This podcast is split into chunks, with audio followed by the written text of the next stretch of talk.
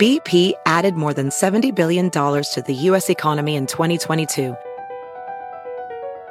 Investments like acquiring America's largest biogas producer, Archaea Energy, and starting up new infrastructure in the Gulf of Mexico. It's and, not or. See what doing both means for energy nationwide at bp.com slash investing in America. eBay Motors es tu socio seguro. Con trabajo, piezas nuevas y mucha pasión, transformaste una carrocería oxidada con 100.000 millas en un vehículo totalmente único. Juegos de frenos, faros, lo que necesites, eBay Motors lo tiene. Con Guaranteed Fee de eBay, te aseguras que la pieza le quede a tu carro a la primera o se te devuelve tu dinero. Y a estos precios, quemas llantas y no dinero. Mantén vivo ese espíritu de Ride or Die, baby, en eBay Motors. ebaymotors.com. Solo para artículos elegibles se aplican restricciones. Jorge Ebro, de lujo otra vez. Yo te digo sinceramente aquí en el Vikingo y Ebro Podcast, Ebro, puedes irte en realidad. Ya eh, está cubierto, más que cubierto lo que tenemos aquí. Feliz miércoles, señoras y señores. Gracias por estar aquí previa, una de las tantas que estamos teniendo del UFC 285. Jorge Ebro y nada más y nada menos que tenemos aquí a nuestro amigo Joaquín Letelier de UFC Top, UFC Top, Orejito Ebro. Realmente, señores, tremendo, tremendo invitado tenemos hoy, Joaquín Letelier, la fuerza sudamericana de, la UFC eh, en Chile. Y nada, eh, primero que todo, saber, bueno, gracias a toda la gente que está comentando también primero, eh, Joaquín, tus impresiones, regresa de Don John. ¿Qué, qué, cuando decimos regresa de Don John, ¿qué significa para ti? Wow, es potente. Primero, bueno, saludarlos a ustedes. Gracias por la segunda invitación, ya que partimos en, Australia con la 284 y démosle con los deditos de Ebro también. Empecemos rápido con los likes. Eh, no, es, importante, wow, muy grato. Como decimos en Chile muchas veces, es, algo potente, muy potente esta vuelta del que para muchos es el GOAT. Al menos por los resultados, yo creo que está sin ninguna duda ahí o en la discusión. Y quién sabe si llega a ganar este sábado, si ya podríamos decir de que ya el gol está prácticamente hecho y ya no está pegando en el palo, por decirlo, en la jerga futbolística. Así que importante, muy importante. Y también el tema de Valentina con Alexa Grasso. Eh, llegará a, este, a estas ocho defensas, el tema del Rubí, logrará la mexicana hacer historia, quién sabe quién sabe. Eh, es una cartelera realmente, realmente impresionante, muy interesante y me parece que hasta, hasta acá va a ser la más importante del año sin ninguna duda. Vamos a ver si hay alguna que la pueda, que la pueda superar. Ahora, eh, por cierto, ¿de qué equipo tú eres allá en Chile, Joaquín? Yo soy del más popular, el más grande, el que ha tenido más resultados, el que no hay por duda que es el mejor de acá, el más grande de Chile. No sé si saben cuál es. Colo Colo. Colo Colo, sí. Los ah, colores acá. No eres de la U, no eres de la universidad, no, de la Católica, no, ni la de Chile, no, eres Colo La de Chile son los azules, los chunchos, que son nuestros hijos, llevan 10 ah, años sin 10 años sin ganarnos y en, y en el estadio Colo Colo 22 años sin poder, poder derrotarnos. Y la Católica. ¿La Católica qué? ¿Qué tal la Católica? No, la Católica por, por público es el tercero, pero yo diría que por resultados en el último tiempo, en los últimos años, el que le ha ido mejor. Y internacionalmente es el hay que reconocerle que, normalmente avanza de ronda, nosotros en la Libertadores como que estamos al debe últimamente. Ah, bueno, ahí estamos. Bueno, qué, qué sabroso estar aquí. De momento no nos dábamos cuenta que en el UFC faltaba McGregor, faltaba Henry Sejudo, faltaba John Jones y ¡Bum! 2023.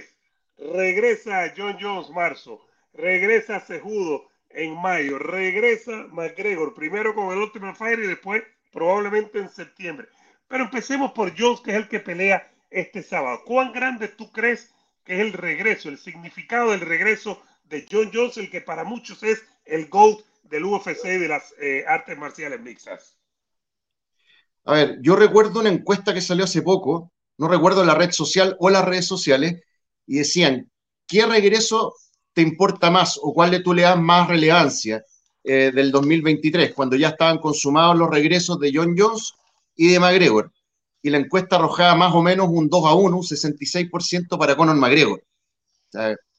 si consideramos quién ha sido McGregor arriba de la jaula versus John Jones, ahí queda más que claro el éxito y el marqueteo descomunal de lo que tiene McGregor para superar de esa manera a John Jones es impresionante. Pero ah, para mí personalmente es lógico que deportivamente es mucho más importante eh, lo que sería John Jones, mucho más que, que McGregor, sin ninguna duda. Lo de McGregor si se prepara bien con Chandler, para mí puede ser un peleón espectacular, pero se tiene que preparar bien y tiene que sentir el hambre nuevamente con estos jovencitos que va a estar en el TUF. Eso lo podría ayudar tal vez. Vamos a ver, vamos a ver cómo se desenvuelve. Antes de entrar en la pelea, eh, Joaquín, básicamente, cuando tú piensas en John John, ¿qué es lo que más te viene a la mente? ¿Qué es lo que más te sobresale de este hombre? ¿Su capacidad física, su capacidad, eh, su inteligente eh, forma de desenvolverse, el striking, el grappling, lo completo que es. ¿Qué es lo que más tú resaltas en John Jones? O el dopaje, como tú quieras decir. No, no, no, no, no, yo me quedo porque si es por eso no puedo hablar de mi ídolo máximo que es Silva, que lo dije en el programa pasado, que para mí es mi GOAT. Yo sé que John Jones, y acá entramos en él, es un poco más completo, no hay duda. A mí me gusta más el estilo de Silva porque es el tipo de, pelea que más me entretiene, el striking eh, creativo, por decirlo de alguna manera. Cuando pienso en John Jones, en el fondo, a mí se me ocurre un atleta, ahí después cuando entremos en el tema de quizás de la, del pronóstico, lo que creemos que puede pasar, ahí yo les voy a dar un, poquito algo más contundente, pero creo que en el fondo es un, un atleta, no sé si un superhombre, por decirlo, que tiene unas características únicas, el alcance, la altura, entrando un poco a lo que fue hasta, hasta hace tres años, ¿ya? porque obviamente no podemos seguir lo que vamos a ver ahora es una especulación, o lo que yo pueda decir, o lo que puedas decir tú, el vikingo.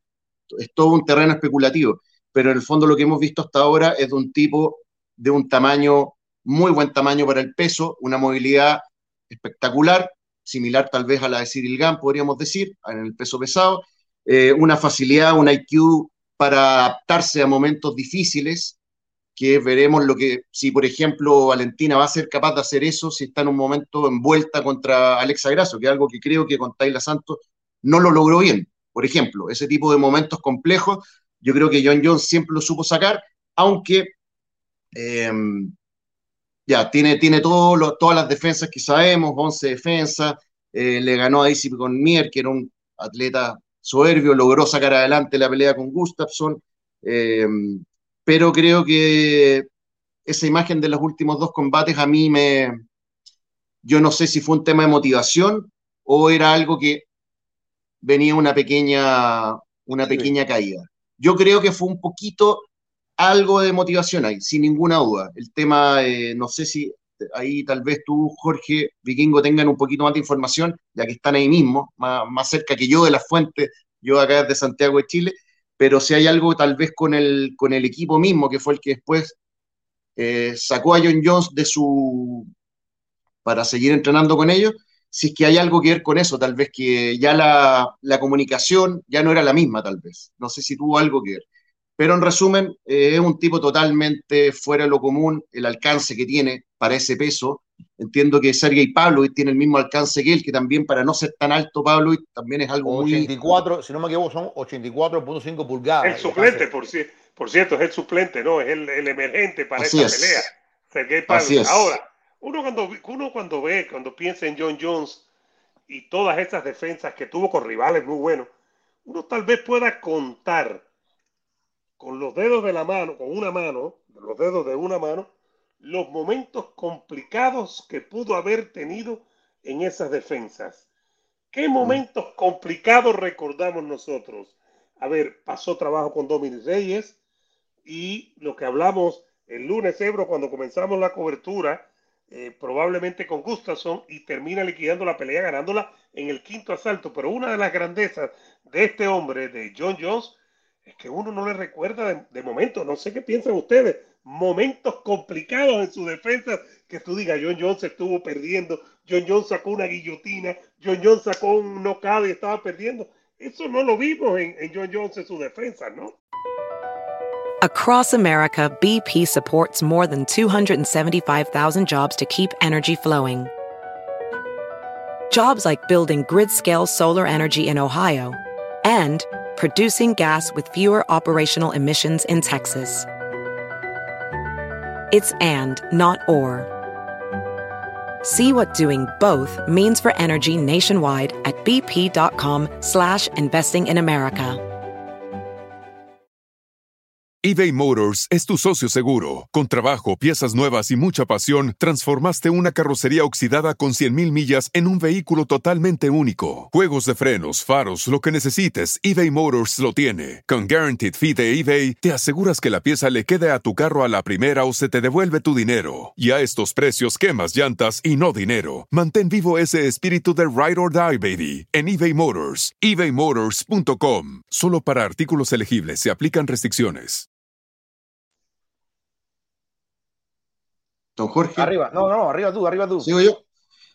Eh, a ver, sí, efectivamente los momentos no son tantos, pero justamente los que se le vienen a la cabeza a uno son, a mí por lo menos, los últimos dos combates. Marreta, una pelea muy cerrada, y la de Dominic Reyes, que yo lo comentaba ayer, y quiero aquí aprovechar de mandar un pequeño saludo en un envío que hicimos con otros amigos que tenemos unos canales un poquito más, más pequeños que los de ustedes, ya, digámoslo así, Ah. Eh, con, ahí con MMA Finis, Pablo Arroyo, que te mandaba saludos a ti, Ebro, justamente de España, em, el golpe MMA, y hablábamos un poco de todo esto, y yo les decía que la pelea con Reyes yo la he visto más de una vez, dos, tres veces, y no veo cómo la puede haber ganado John Jones, realmente. O sea, no es como Volkanovski con Makachev, que tú puedes decir el segundo round, ya hay una duda, qué sé yo.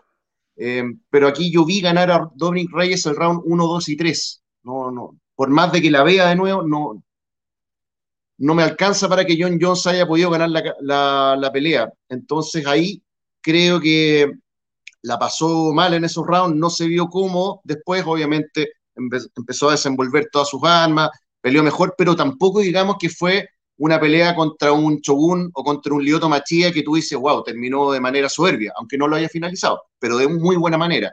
Terminó ganando los rounds, pero haciendo un poquito la diferencia. No, no tanto más Yo creo también, como tú, eh, el problema es que la pelea contra, contra Dominic Reyes, contra Diego Santos, ¿qué es lo que pasa? Diego Santos tiene la rodilla desbaratada. Y teniendo la rodilla desbaratada, John John no fue capaz de, sacarle, de pasarle por encima. Y la gente dijo, pero si el tipo no, no podía ni moverse, ¿por qué John John no, no, no le pasó por mm. encima? Pero se sabe que ganó la pelea.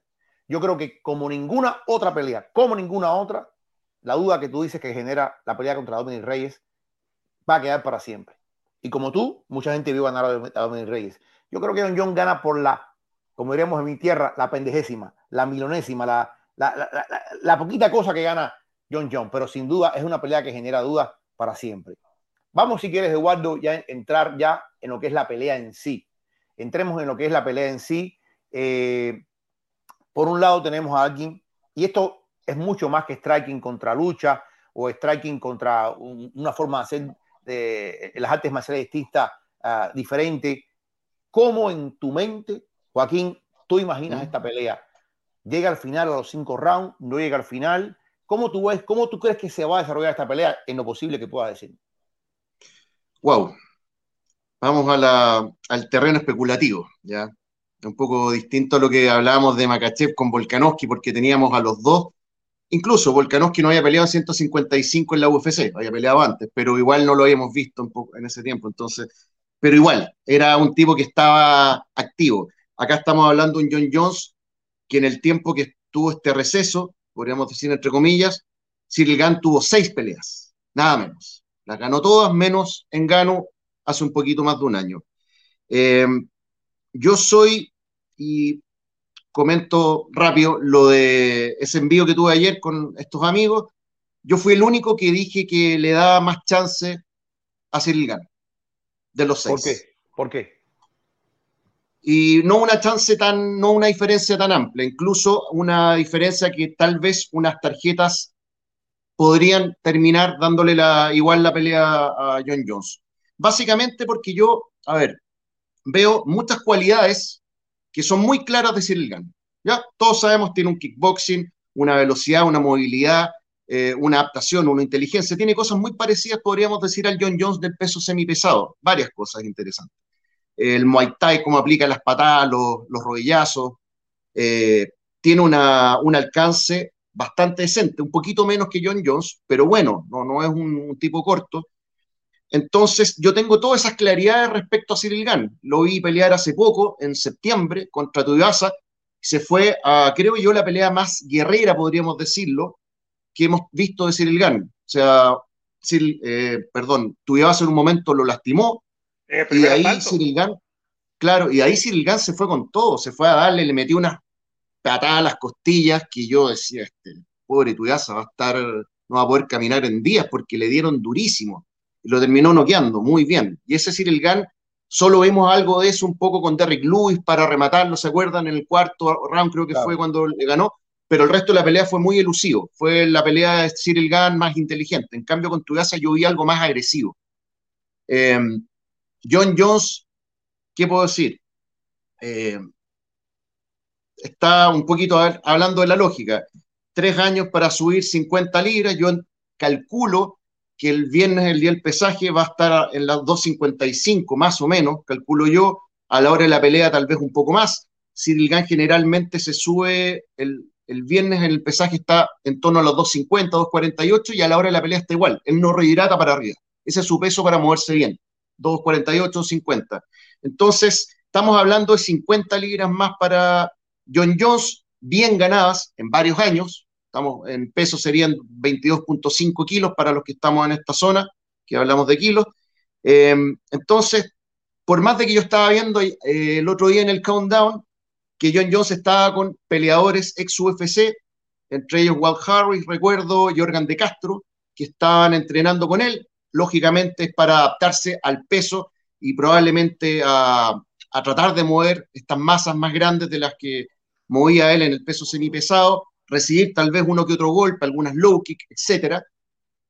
Pero esos mismos peleadores para mí no tienen comparación a Cyril O sea, son tipos tal vez más pesados, pero más lentos, eh, no tienen la rapidez mental que tiene Cyril Exacto. Son muchos factores que a la larga yo, si voy por la incógnita, o sea, perdón, si me voy por la lógica, yo te voy a decir, veo Silgan ganando prácticamente en todas estas áreas. Si John Jones logra un aspecto que ahí sí yo veo que si logra concretarlo, ahí va a tener una diferencia a su favor descomunal. Si él logra que la velocidad no le baje mucho y lo logra derribar a Cyril creo que ahí, con el peso nuevo de John Jones, ahí Cyril no va, a tener cómo, no va a tener cómo salir. O sea, las 290 libras de Enganu con poca facilidad para luchar, yo creo que es igual o menos que las 260 que va a tener John Jones con una técnica depurada extraordinaria para mantenerte en el suelo. Eso yo creo que si ocurre, va a ser así. Pero no sabemos. No sabemos si John Jones va a lograr efectivamente esquivar alguna de estas patadas de Cyril Gann como lo hizo con Engano, eh, como lo hizo Engano para derribar a, a Cyril Gann.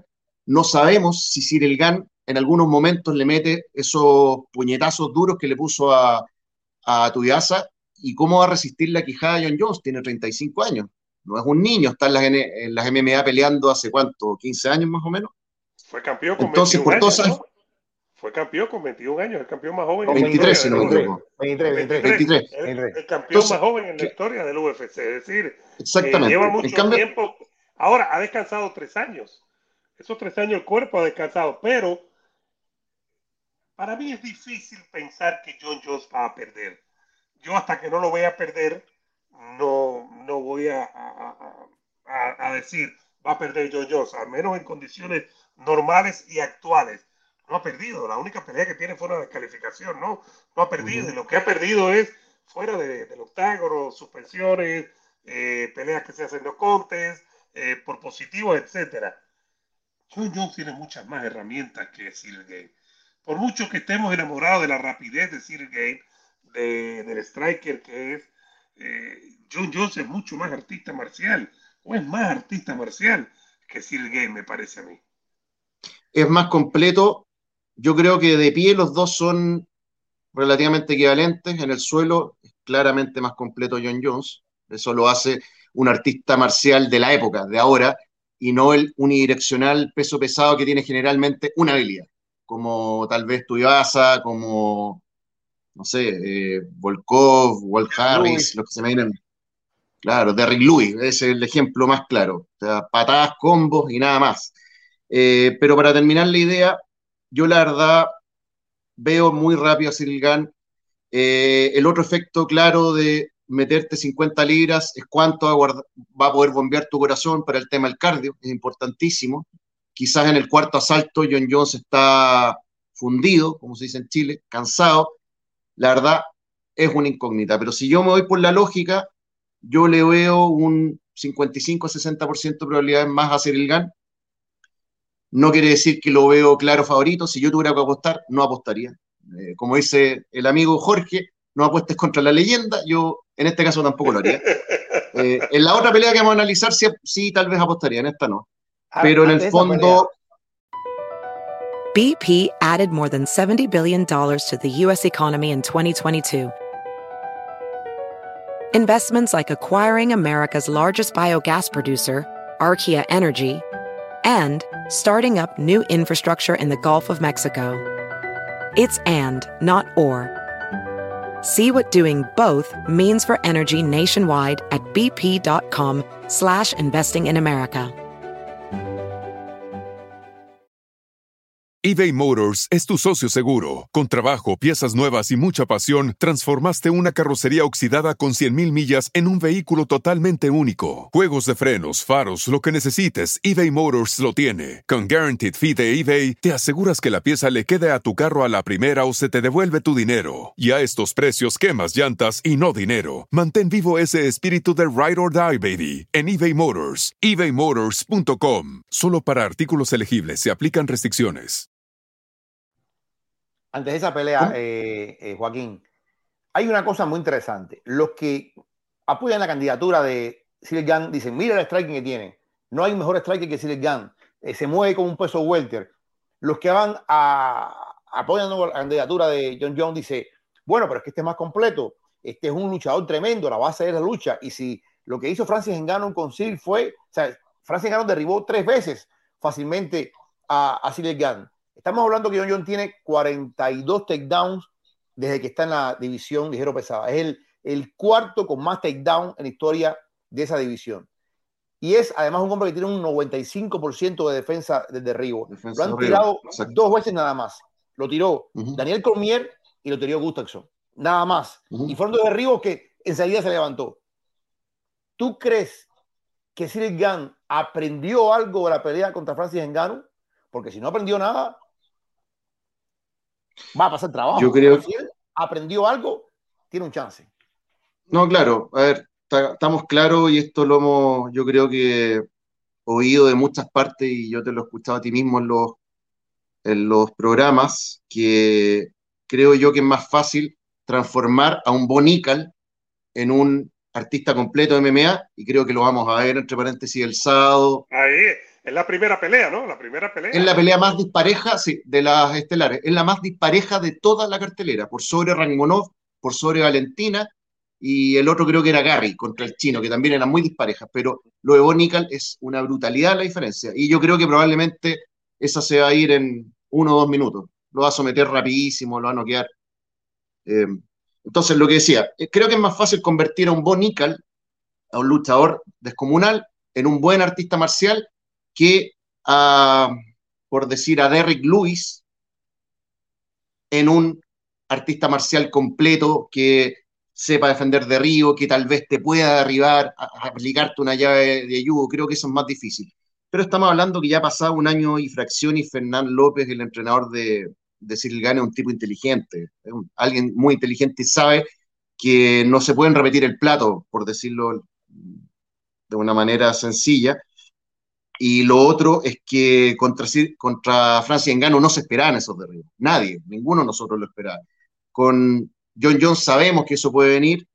E insisto, insisto, esto depende mucho de la velocidad y el cardio de John Jones, porque la técnica la tiene, eso no la va a perder nunca, es como el, tema del poder, el que pega fuerte va a pegar fuerte hasta que se retire.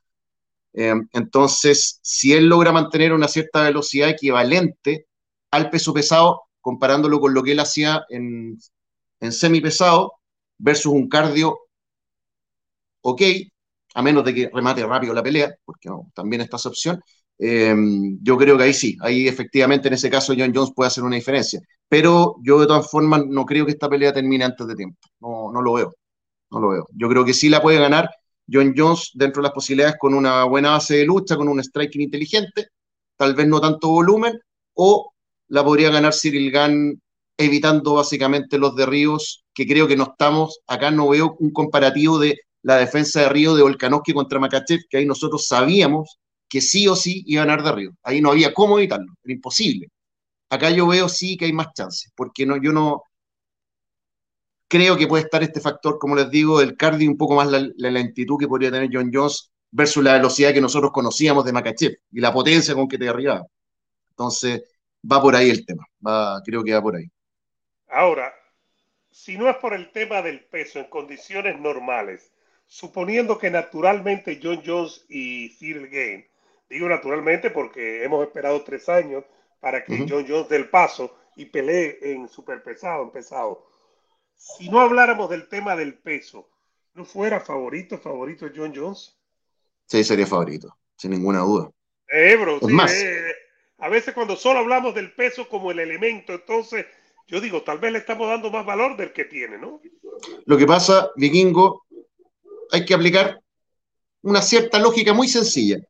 Si tú subes, si tú eres Figueiredo, tú subes de 125 a 135, son 10 libras.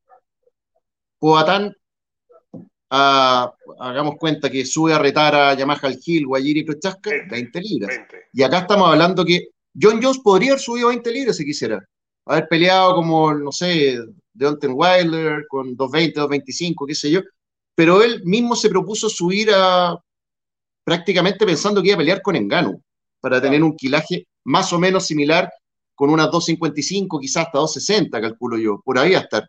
Entonces es una diferencia muy, muy importante. Pero si fuera un John Jones que peleó, hagamos cuenta, con Curtis Blaze, le ganó bien, le gana, le aguantó la quijada, aguantó las cinco rounds, incluso quizás lo finalizó, yo les digo así, ni siquiera discutamos, ni siquiera discutamos, hacer el GAN lo va a tumbar, le va a pelear bien arriba y le va a ganar. En ese caso no, tendría ninguna duda.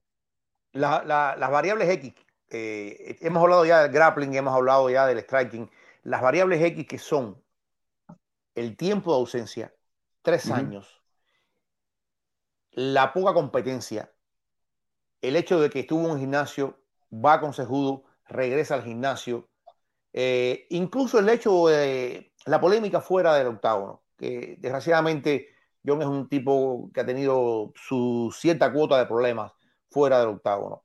Eh, ¿Cómo tú ves esto? ¿Puede esto afectar? ¿Crees tú eres el, tú crees en el llamado óxido del ring o no crees que, esto es diferente? ¿O, es, crees que es tan excepcional John John que nada de esto importa? Yo creo que un poco, un poco lo que hablamos antes. Eh, el tipo es tan, tan bueno, ha demostrado ser tan adaptativo a las situaciones y ha sabido resolver. Y, por ejemplo, el tema de, toda la indisciplina, por decirlo de alguna manera, yo creo que ya, ya ha demostrado que lo sabe manejar. Ya no hay problema. El cambio de, de gimnasio, haber estado con Sejudo, que es un tipo, una estratega más que bueno, muy bueno, creo yo. Yo lo he visto en sus análisis, ahí con, los subtítulos, porque de repente me pierdo cuando estoy en inglés, entiendo un poco ahí. Eh, pero se, ve que es un tipo que sabe mucho, o sea, te explica con detalle ahí cómo mueve la pierna y esto, esto. Entonces, estar con él es muy bueno, es muy, muy bueno. Em, sí, yo, yo lo veo, lo veo que lo, que lo podría complicar, me parece a mí. Tú dijiste un dato, tú dijiste un dato muy bueno un dato es que mientras estuvo fuera, John, tres años, el otro peleó seis veces. Seis veces. Seis veces. Eso, eso tiene un peso, Joaquín, ¿no? Sí, lógico, tiene un peso muy a favor y está dentro de las variables que yo como que, entre comillas, yo valoro para decir de que creo que Cyril Gann es favorito leve en la pelea. Es una de las tantas variables. Eh, y lo último, creo yo que factor presión. Lo conversaba ayer también con los amigos del, del otro envío. Yo creo que la presión de ganar aquí es mucho más grande, por más de que Cyril Gana haya perdido una pelea de título y que quedó, quedó lastimado después de perder con, con Engano. Yo diría que hasta lloró probablemente en el camarín. Em, yo creo que la presión es más grande para John Jones. No tengo ninguna duda. Sí, sí, sí, sí, sí, Hay, acuérdense, el contrato, ocho peleas, va a estar todo el mundo pendiente, todo el mundo pendiente. Y no es de McGregor eh, a pelear en octubre, más o menos. ¿Cuándo será la pelea de McGregor con Chandler? Como en otoño, pienso yo que sea otoño. Septiembre, probablemente en septiembre, no más allá de octubre, ¿no? Porque se espera que no se puede demorar después de todo lo que ocurra en el de Ultimate Fighter y que pase el tiempo y se olvide la gente. Claro, la presión de McGregor, ¿cuál es? Entregar un buen espectáculo, ganarse un billete, más, más que nada ver de que la cuenta del banco aumente harto. Eh, yo no creo que tenga una mayor presión, a menos de que le nazca, la, como decía antes, un poquito el hambre, viendo a todos estos jóvenes que quieren hacer sus primeras armas, como lo hizo él en su momento. Pero John Jones, yo creo que él sabe, lo están vendiendo directamente como el GOAT, siendo que yo he escuchado muchas veces a Dana White decir, hasta hace no mucho tiempo, que Anderson Silver era el GOAT. Creo que ustedes también lo habrán oído en su momento, pero ahora lo dice claro y rotundo hasta que empezó, perdón, a dar positivo y positivo y positivo y ya no había tanta ganas de que fuera el GOAT Anderson Silva, la araña. Claro. Entonces, este merquiteo de decirnos, es el GOAT, el GOAT, el GOAT, viene el GOAT, el GOAT, yo creo que le están metiendo una presión a John Jones que no es menor. Yo creo que él la puede manejar bien. Ha manejado hasta ahora sus peleas sin mayor problema, pero están todas estas variables que nos dejan la duda. Sus últimas actuaciones, Marreta, Dominic Reyes, tres años de óxido, cambio de peso, quijada, cardio, bombeo para el tema eh, del corazón, para ver cómo se mueve tu musculatura, oxigenación, etcétera. Son muchos factores eh, vikingo y ebro para, poder decirlo. Pero el tema nomás es que a la UFC, si llega a ganar Cyril Gann, no voy a decir que se le cae el negocio, pero es mucho más grave esto a que pierda McGregor con Chandler. O sea, evidente, no hay comparación. Oye, Eduardo, si quiere, y gracias a toda la gente buena que está con nosotros, señores, gracias, gracias por los likes. Eh, para arriba, para arriba, para arriba. Eh, Joaquín, nuestro amigo de eh, MMA, mm, UFC Top. UFC Top. UFC Top, allá en, Chile. Síganlo, síganlo porque es una maravilla lo que hace. Ustedes lo están escuchando aquí, los análisis. No, y que si sabe, yo cuando estoy con él, de verdad, Ebro, pienso que alguien sobra. ¿Alguien sobra? Eh, Arranque y dale. Me voy entonces. me voy. Arranque y dale. me voy, Dios sí, Ebro. Oíme, eh, la otra pelea, la otra pelea, mmm, qué complicado. Cada vez que habla, se habla de Valentina Shevchenko, eh, se habla de una de las más completas que hay en la historia de UFC. Pero esta es una Valentina Shevchenko que viene de una actuación pálida contra Tayla Santos. Una actuación que digo yo que de no haber ocurrido la lesión en la frente de Tayla Santos, no es que estaba ganando, es que Santos estaba ganando fácilmente a Valentina.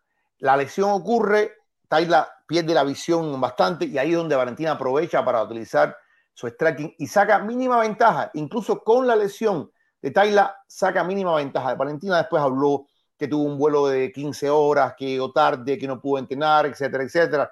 Eh, en fin, sonaba un poquito excusa, pero puede ser que Valentina tuvo una mala noche, le pasa a cualquiera, o puede ser otra cosa. Alexa Grasso, por otra parte, es una mexicana que se ha ganado el derecho, empezó muy mal en empresa, bastante mediocre, ganaba, perdía, ganaba, perdía. La última derrota fue contra Carla Esparza, pero después de esa derrota ha logrado hacer una racha de victoria, se ve diferente, se ve más sólida. ¿Cómo tú ves esta pelea, Joaquín? Mira, yo esta la creo que la veo un poco más clara que la otra. Bueno, son peleadores que la hemos visto pelear hasta hace poco, creo que eso ayuda mucho. Lo de Valentina para mí, yo veo dos escenarios. Uno, que es que lo que vimos en junio en Singapur efectivamente sea el primer indicio de una pequeña baja del nivel de Valentina Shevchenko. Eh, yo efectivamente pienso igual que tú, creo que la pelea, aunque se la hayan dado, si le dan la pelea 3 a 2 a Tayla Santos era totalmente válido y nadie podía reclamar. Y si no es por la lesión, esa pelea no creo que no la ganaba Valentina, definitivamente. No la vi con la rapidez mental para solucionar los problemas. Ese segundito que tú fallas la combinación y Tayla Santos la derribaba, no, no logré ver que ella estuviera lo suficientemente clara. Solo logró muy bien bajar siempre la barbilla para que no la pudieran someter. En eso lo hizo extraordinariamente y también como lo hizo Volkanovski en el primer round contra Makachev. Entonces, ese es un, ese es un detalle. Si hay una, hay una pequeña baja en ella que va a cumplir 35 años después de la pelea, el 7 de marzo, si no me equivoco, Valentina, eh, Alexa tiene 29 por ahí, están totalmente en un, en un, tema de edad que puede seguir mejorando también. Eh, de ser así, creo que la pelea, claramente la mexicana de Jalisco tiene chance, de eso no hay duda, tiene un boxeo muy, muy bueno, eh, demostró en una de sus últimas peleas que puede someter también, eh, se defiende muy bien del de Río, la pelea última contra Araújo, que era una peleadora brasilera muy potente, cuando la intentó derribar salió así, rapidísimo, en el scramble salía, se, nota que el tema de las defensas de Río ha, mejorado y la ha trabajado bien. Entonces, por ahí, en, esa, en, ese, en ese escenario, yo sí le veo chances a, a Alexa Grasso. Ahora, si, si lo de Valentina fue una mala noche, estilo Amanda con Juliana Peña, primera pelea, eh, en ese caso fue el tema del mal entrenamiento, qué sé yo, el tema de Valentina, quizás las horas de vuelo, no sé. Si Valentina está en el nivel que estamos acostumbrados a verle, donde desarrolla todas sus artes marciales, que tú ves el récord de ella, todo lo que ha hecho y lo único que le falta es haber combatido en la Unión Soviética en alguna parte en sambo, nada más, hizo todo, judo, taekwondo, kickboxing, muay thai, boxeo, todo, todo, todo, y se quedó en la MMA porque encuentra que es lo más es lo más completo y lo que le propone un desafío más interesante. Entonces, si está esa Valentina, está todavía en su nivel con el cardio perfecto para los cinco asaltos, yo veo muy pocas chances a Alexa Grasso por el simple hecho de que Valentina es más completa. Es como lo que hablábamos antes de la otra pelea, pero acá tenemos una peleadora que está en su, en su peso y que está activa. Esa es la diferencia con John Jones. Eh, Alexa Grasso boxea muy bien, pero Valentina, creo yo, desde el primer round va a salir a presionarla, le va a tirar muchas patadas, low kick en la parte más baja, en la parte intermedia, costillas, va a esperar algún error de alguna combinación de algún boxeo interesante, con algún gancho o algo de Alexa, la va a derribar y probablemente en esos momentos, no sé si por un tema de técnica que tiene Valentina, va a poder salir Alexa como lo hizo con Viviana Araújo. Tengo mis dudas. Tal vez sí, en otras no, pero yo creo que Valentina va a ir cocinando la pelea poco a poco y lo creo yo que esto no, no, sé si va a ser capaz de finalizarla como lo hizo tal vez con Jessica Andrade y con Lauren Murphy, que la finalizó metiéndole presión con, con un hombre y con el otro metiéndole los codos con el TKO, como lo hizo en el suelo con ellas dos, que creo que es una chance en el suelo, porque ganándole arriba con un golpe knockout no creo, en el, en el striking, yo creo que esto lo puede ganar más abajo, o si no va a ser un, una cocción lenta, round 1, 2, 3, 4, 5 y lo ganará por puntos bien, bien cuatro round a uno o quizás los cinco. Por ahí creo que está lo que yo veo, lo que creo que puede pasar. Ahora, aquí da la impresión que Valentina es muy superior a Alexa Grasso Ebro, ¿no? También es que lo que ha mostrado hasta ahora, como que sale muy favorita eh, Valentina, que tiene muchas herramientas. Valentina tiene argumentos para ser top five en el libra por libra. Muchas veces decimos libra por libra, Volkanovski, Makachev, eh, vamos a otra división y se nos olvidan las dos mujeres muchas veces. No estoy diciendo que le pase a usted o a mí, pero muchas veces creo que olvidamos. Y yo creo que Valentina tiene argumentos para ser top five en, este momento libra por libra, porque es cierto que con Tayla Santos eh, pudo perder. Es cierto que sin la, sin la lesión de la Santos probablemente hubiese perdido, aunque en este deporte lo hubiera, existe menos que en otros deportes, pero esta es, eh, esta es, esta es una caballa, es algo así, es muy buena es muy completa, arriba, abajo, tiene muchas herramientas. Yo creo que, es muy superior, o es superior claramente a Alexa Grasso. Arriba, Joaquín, ah, se me había quedado algo en el tintero, dos cositas cortas. Adelante. Alexa Grasso. ¿Cómo? ah, adelante, sí. Sí, sí. Eh, mire, Alexa Grasso. Oye, yo sé que Ebro intimida. Yo lo conozco de joven, pero sin pena. Tú tranquilo. Tú hablas lo que pasa es que veo a Ebro y me imagino a Dana White saliendo de, una fiesta a las 5 de la mañana ahí, empoderado. Ay, Dios mío. No, o un, Rigo el otro día que, oye, felicitaciones, Jorge. Vi, vi las imágenes de Rigo y le metí una paliza ahí al amigo, no recuerdo el apellido, pero entró a pelear como nunca. Martínez, a Martínez. Sí.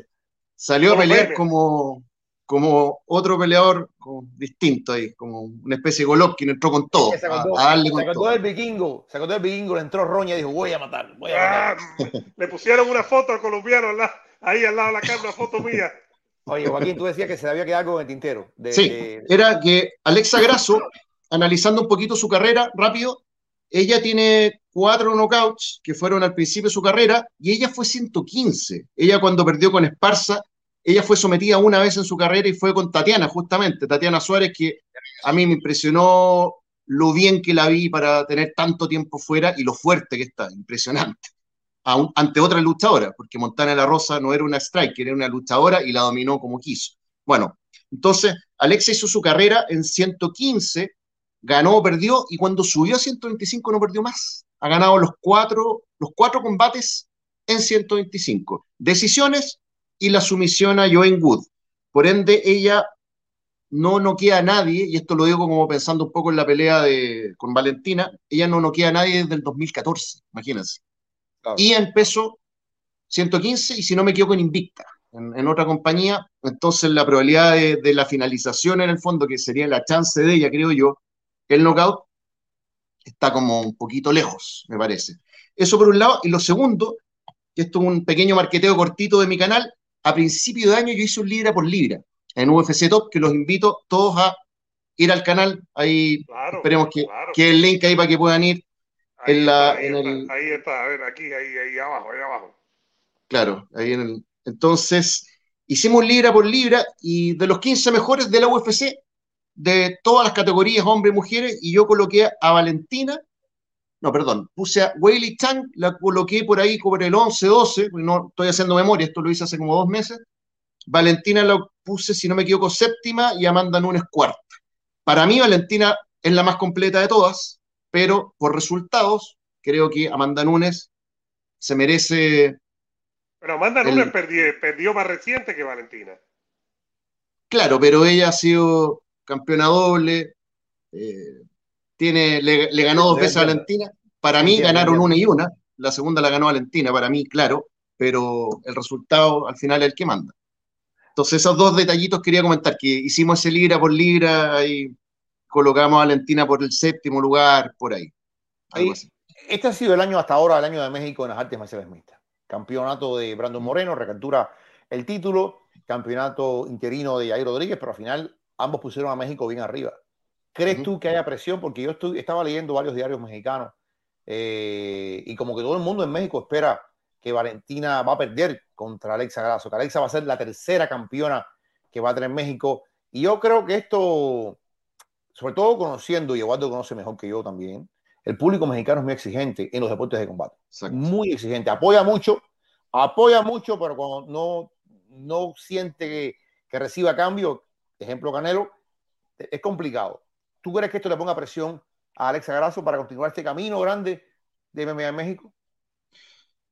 Yo creo, Jorge, que todo el público latino tiene una lamentable, y lo digo acá hablando de mi país, de todos, que tenemos ese problema del gano soy el mejor, pierdo soy el peor. Así de simple.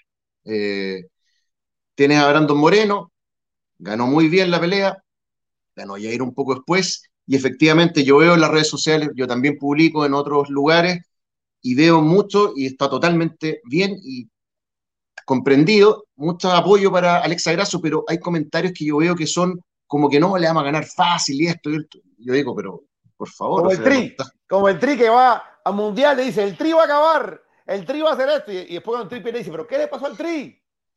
Bueno.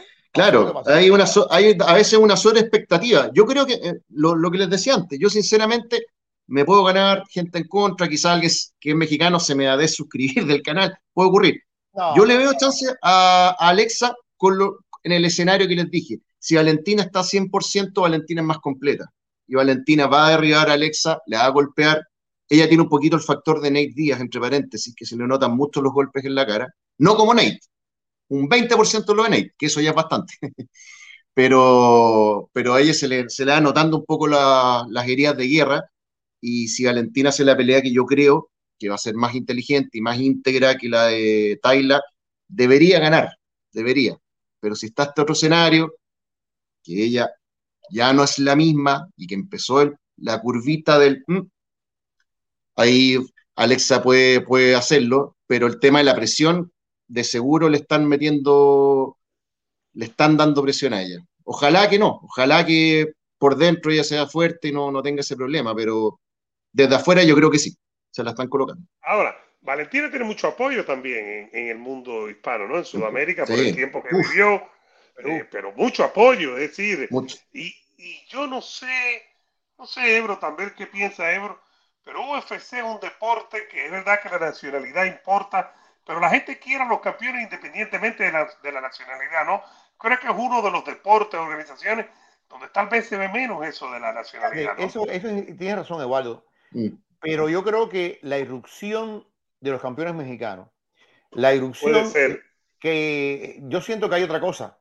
Eh, y tú lo sientes en las redes sociales, Eduardo, lo sientes incluso en ESPN no acaba cuando veo que ponen las cosas de ellos y que se oye, te das cuenta que hay una corriente ahora mismo en México que es bueno, que parece magnífico, que México esté apoyando, como hizo con Jair Rodríguez y como hizo con Brando Moreno, que, que, de pronto a esta mujer le den eh, el apoyo que ella necesita. Ojalá, y te digo, no digo esto ni que va a ganar ni que va a pero si pierde, que puede pasar, ojalá que no le quiten el apoyo, ojalá que, que el país siga apoyándola porque, como dices tú, es muy joven todavía y tendrá alguna oportunidad en algún momento de volver a pelear por título del mundo. Eh, ¿Cuál cuidado con ese, oye, cuidado, perdón, con ese pastor alemán que tienes ahí, con ese pitbull que está ladrando ahí. Tengo cinco perros. Oh, que, me quedé de 0 a 100, Joaquín, de 0 a 100. ¿Mm? Tú me dijiste que tú veías 65, 50, 65, ¿cuánto la, la de la de um, John y, y Sir Jones y Cyril Gann entre favorito leve, Cyril Gann 55 a 45, máximo 60, interpretativo para las tarjetas. Y esta pelea no sé si me entienden lo que quiero, lo que quiero decir con eso. Claro, claro. Si está muy parejo esto, el negocio quizás va a mandar y, y puede que haya ganado tres rounds Cyril Gann y le den la pelea a John Jones. y la pelea de, Alexa contra Valentina en términos de, 100, de 0 a 100, ¿quién? ¿Cuál es el porcentaje? 70-30. 70-30 para Valentina. Perfecto. Yo soy, yo soy un admirador de la calidad de Valentina como guerrera. Eh, es como una bailarina en el octágono, literalmente, por sus movimientos que tiene, la belleza, mm. la feminidad. Eh, pero esa feminidad, esa belleza, esos movimientos que parecen ser de ballet, eh, esconden una ferocidad brutal, porque cuando te va encima, te liquida y no tiene ningún tipo de piedad como debe ser, porque todo es un deporte de, de liquidar al rival. Yo veo a Valentina muy completa, yo la veo como una guerrera espectacular, muy completa. Creo que mentalmente también ella usa mucho trabajo mental para estar eh, por encima de sus rivales en, artes marciales, estas que vienen del oriente mayormente, ustedes saben que se trabaja la mente, hay que estar bien mentalmente, creo que ella lo hace, es una viajera mundial, conoce el mundo, vivió en Sudamérica, es de, ¿de dónde es? Tajikistán creo que es, eh, ruso parlante, es una rusa de Kirguistán. Kirguistán, perdón. Kirguistán. Kirguisa peruana. Exactamente. Así la, así la, defino yo muchas veces en los videos, kirguisa peruana. Es eh, kirguisa, nacido en, nacida en Kirguistán, eh, de etnia Rusia, eso pasa, eso rusa, eso pasa, es muy común en esas ex repúblicas de, de la Unión Soviética. Pero estamos ante la historia aquí, estamos ante una gran guerrera y creo que eso también me parece, Joaquín, que podemos resaltarlo, ¿no? No, claramente. Y sobre Valentina, yo creo que ella tiene un favoritismo muy grande, y digamos las cosas como son. Eh, yo, por ejemplo, coloqué en uno de mis grupos de uno de Facebook una foto de Valentina con el cinturón en una playa, y wow, compartido por todos lados, más de 6.000 likes para un grupo de 6.000 personas, o sea, mucho.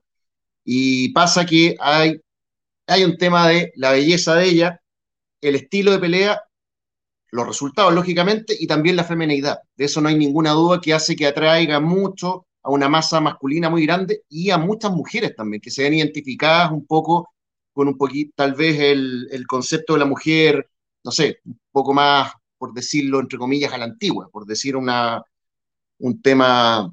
Entonces yo creo que eso también atrae mucho, mucho, y también hay varios mexicanos que hicieron comentarios en relacionados a esto mismo, de que por más de que soy mexicano y que quiero que gane Alexa, lo veo muy difícil con Valentina. Eso también se repitió bastante. Ahora, Joaquín, eh, ya ir cerrando ya el, segmento, hay dos peleas, hay dos peleadores que eh, sin duda alguna, más allá de, bueno, está Drico Duplessis, Brunson, etcétera, etcétera. Pero Podemos hablar mucho rato esta cartelera, mucho rato. Yo me mandé ayer más de dos horas con este grupito hablando. ¿De verdad? Más de dos horas porque hablamos de las cinco estelares y cada uno habló de un combate específico en las preliminares y ahí nos alargamos un poquito más. Entonces fue largo. Eh, hablando de esto, ¿qué pelea te llama más atención? ¿El debut de Bunical o el regreso de Shakhtar Rakhmonov? ¿Y quién crees tú que tenga más proyección en el mundo de la, de la UFC? Wow, wow. Está difícil. Yo, Bunical, lo veo un tipo. Por algo puse el ejemplo antes de la transición del luchador eh, mega exitoso, colegial, pasarse a las, a las MMA. Yo creo que él tiene condiciones sin problema para poder ser campeón de peso medio en algún momento. Yo recuerdo que una vez Vikingo dijo que lo encontraba pequeño, el mío un 85. Eh, es un poco más pequeño que el promedio, pero por ejemplo, Whitaker mide un 80, un 82 por ahí. Eh, perdón. Es, es un mediano pequeño. Aunque, es de, aunque es de extremidades largas, da la impresión, Whitaker, aunque es pequeño. tú has dicho una cosa interesante aquí. Tú lo ves peleando y lo ves siendo campeón. Yo a Bonican lo veo sin ningún problema. Si cumple con la expectativa, que es que pase por arriba de Jamie Piquet, yo no le veo ningún problema para que le, den un rival el próximo. Hagamos cuenta en, en la UFC Fight, Week, en julio, por ejemplo, para mantenerlo ahí muy con muchas luces. Que le den un rival, ponga, digamos, un tipo que esté 14, 15, no, no, un Brad Tavares, alguien así, que si le lo doblega bien, démosle, hagámoslo como Ragmonov, démosle a un Neil Magni después, un equivalente, lógico, y después un Geoff Neal y una más previa al título y listo. Y en cinco o cuatro peleas, quizás, no sé si Poatán, que Poatán lo hizo en tres, cuatro peleas. Tal vez él, una. Claro, Bonical tiene 27 años, tiene tiempo, tiene mucho tiempo. Yo a él lo veo con condiciones serias, porque el tipo, como de la mitad hacia abajo, es nada que decir, extraordinario. Y la potencia que yo le vi, los golpes que tanto en la primera pelea que noqueó en la compañía de, de Masvial, porque no solo el golpe, sino que la técnica, la velocidad, el giro de torso, todo como lanzó, yo dije, oye, este no parece luchador. No, no es un Colby Covington golpeando el saco, o un Camaru, es un tipo con buena técnica. Y ese volado que metió en la, creo que la segunda pelea del Dana White, que hizo la magia de arriba, metió el volado con la izquierda y al tipo lo tumbó y le hizo al final un triángulo de pierna, pero espectacular. O sea, parecía como si lo hubiera ah. estado explicando, se jugó en su, en su, ¿cómo se dice? en su televisión ahí con, con el lápiz. Así. Fue... Con la pizarra. Ahora. Sí, pero Ragmonov, ojo, Ragmonov, para terminar, yo le dije a Ebro el otro día en un envío, no sé si se acuerda, porque recibe tantas preguntas que difícil que recuerde. no se acuerde, pero te va a decir que sí se acuerde, yo lo conozco. Mira, te va a hacer así, Joaquín, te va a hacer así, mira, ¿cómo es Ebro? ¿Cómo es? Mira, así, así. Yo le pregunté, 170 libras, los dos al 100%, buena hidratación, buen campamento, Chimaev, Ragmonov. ¿Quién gana? Depende, de Te dije, y me dijiste, ¿qué opinas tú? ¿Eh? Te dije yo. Me dijiste después, ¿qué opinas tú? Yo generalmente ese tipo, ese tipo de, de, Y me da esa pregunta, me la han hecho varias veces. Esa pregunta mm. me la han hecho varias veces. Y yo dije, si es en 170, Ragmono para mí tendría... porque yo, yo, considero que el talento de Ragmono es similar al de Chimaev. Lo que pasa es que no tiene la exposición, ni es tan explosivo hablando, ni sabe inglés, y eso es un problema para darte a conocer. Pero desde el punto de vista de talento, yo creo que están parecidos. Muy Yo creo que talentos son prácticamente iguales. Yo veo levemente más potente a Chimaev, por eso creo que él se puede adaptar mejor a 175 y no correr el riesgo de un Nate Díaz 2. Por eso yo respondía, y no sé si te respondía sí o no, pero esa pregunta que me has hecho, yo dije, si es en 170, yo me voy con Rasmonov. Si es en 185, me voy con Chimaev, porque lo que siempre me han dicho a mí, lo que siempre me han dicho a mí, es que el peso real de Chimaev era este, y que él quería pelear en este peso, pero la UFC le dijo, no, no, concéntrate aquí, mm. sabrá Dios por qué razones, y él se concentró en peso welter. Ya sabemos que, mira, hizo un más recorte para, para Gilbert, igual yo lo vimos allí, hizo ni siquiera un recorte para, para, para Nate Díaz. Entonces, eh, mm. yo creo que, y estaba hoy hablando Andreas Michel, que es el, que es el, el coach de él, y decía, vamos a hacer 85, eso no, eso, tú sabes, vamos, eh, lo que viene ya es peso mediano para, para Chimaev. Y te digo, es muy interesante porque a Chimaev le van a dar una pelea, si acaso, y título. Y como tú dices, Bonical también lo pueden ir a apresurar con cuatro o cinco peleas a pelear si realmente cumple las expectativas. Pero imagínense una. Ragmono, claro, imagínense imagínense de campeón en ese momento a Chimaev, Poatán disputando título con, con Giri, yo me quedo con Giri antes que Gil, me gusta más Giri, eh, y Bonical retando en su momento a Chimaev, ¿cómo estaríamos? A ese no, no sé. Y, te digo otra cosa, te digo otra cosa, eh, va a ser muy interesante, sobre todo si, si porque Poatán lo que maneja a mí, es que gane o pierda, el se va a 2.05. Se va a 2.05. Inmediatamente. Sí, es lo que me ha dicho a mí, que él también le cuesta mucho, mucho, mucho. Es que tú, lo has visto a él. El tipo, el tipo en la vida normal anda en 2.20 y pico libras. La famosa foto con Lioto Machida, que era 2.05 en sus últimas peleas. Y Lioto Machida parece una cosita así al lado de Lioto Machida. Y con, y con Dominic Reyes. Y con, Dominic, Reyes, era más notorio todavía. Se veía mucho más grande. Esa foto. Exacto. Es. Esta cartelera, nos quedan unos dos o tres minutos, siguen dándole like al video. Eduardo, un momentito nada más, Eduardo, un momentito nada más. Eh, rapidito, ¿a quién tú ves con más capacidad para ser campeón? ¿A Rakhmonov en 170 o a Bonico en mediano? Iguales. Iguales. Yo los veo. La diferencia es que Bonical tiene que recorrer un, tiene que hacer un recorrido más largo.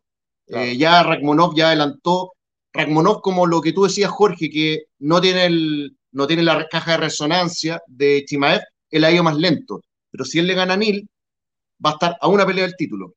Le van a colocar a un Duriño, alguien así, que sería un combate increíble.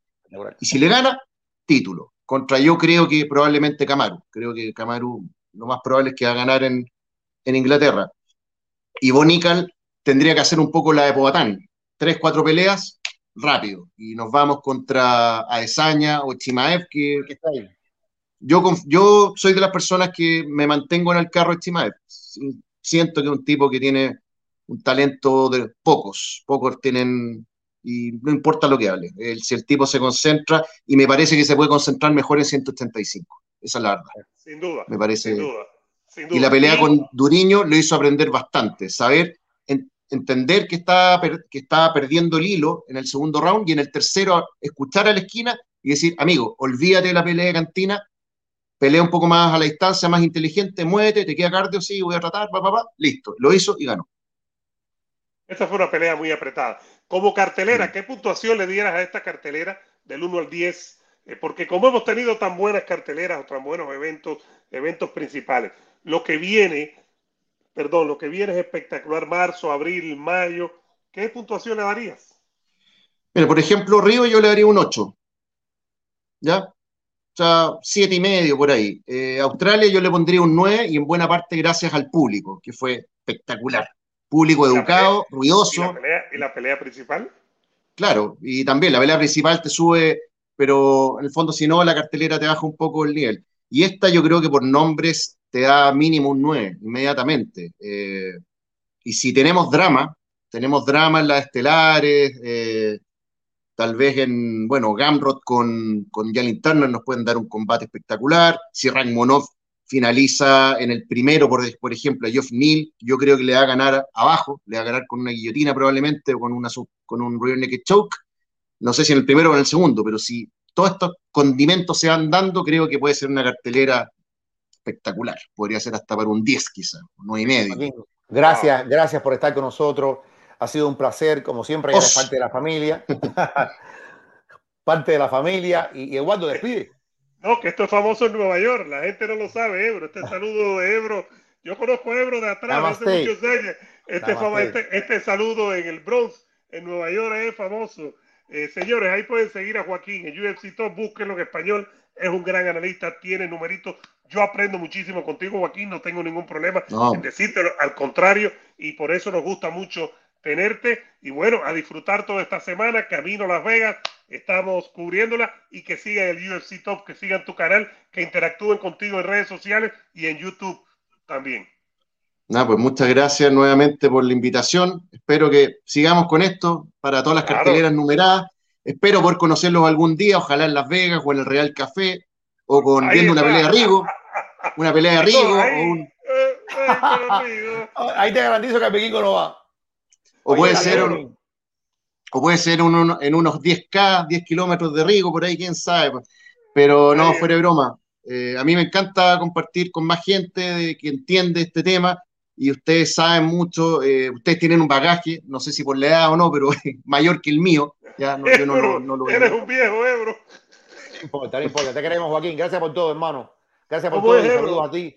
Saludos. Señores, vengan los likes. Los likes, los likes, los likes, los likes. Across America, BP supports more than 275,000 jobs to keep energy flowing. Jobs like building grid scale solar energy in Ohio and producing gas with fewer operational emissions in Texas. It's and, not or. See what doing both means for energy nationwide at bp.com slash investing in America. At Bet365, we don't do ordinary. We believe that every sport should be epic. Every basket, every game, every point, every play. From the moments that are legendary to the ones that fly under the radar. Whether it's a three-pointer at the buzzer to tie the game or a player that goes two for two at the foul line. Whatever the sport, whatever the moment. It's never ordinary at Bet365. 21 plus only. Must be present in Virginia. If you or someone you know has a gambling problem and wants help, call 1-800-GAMBLER. Terms and conditions apply.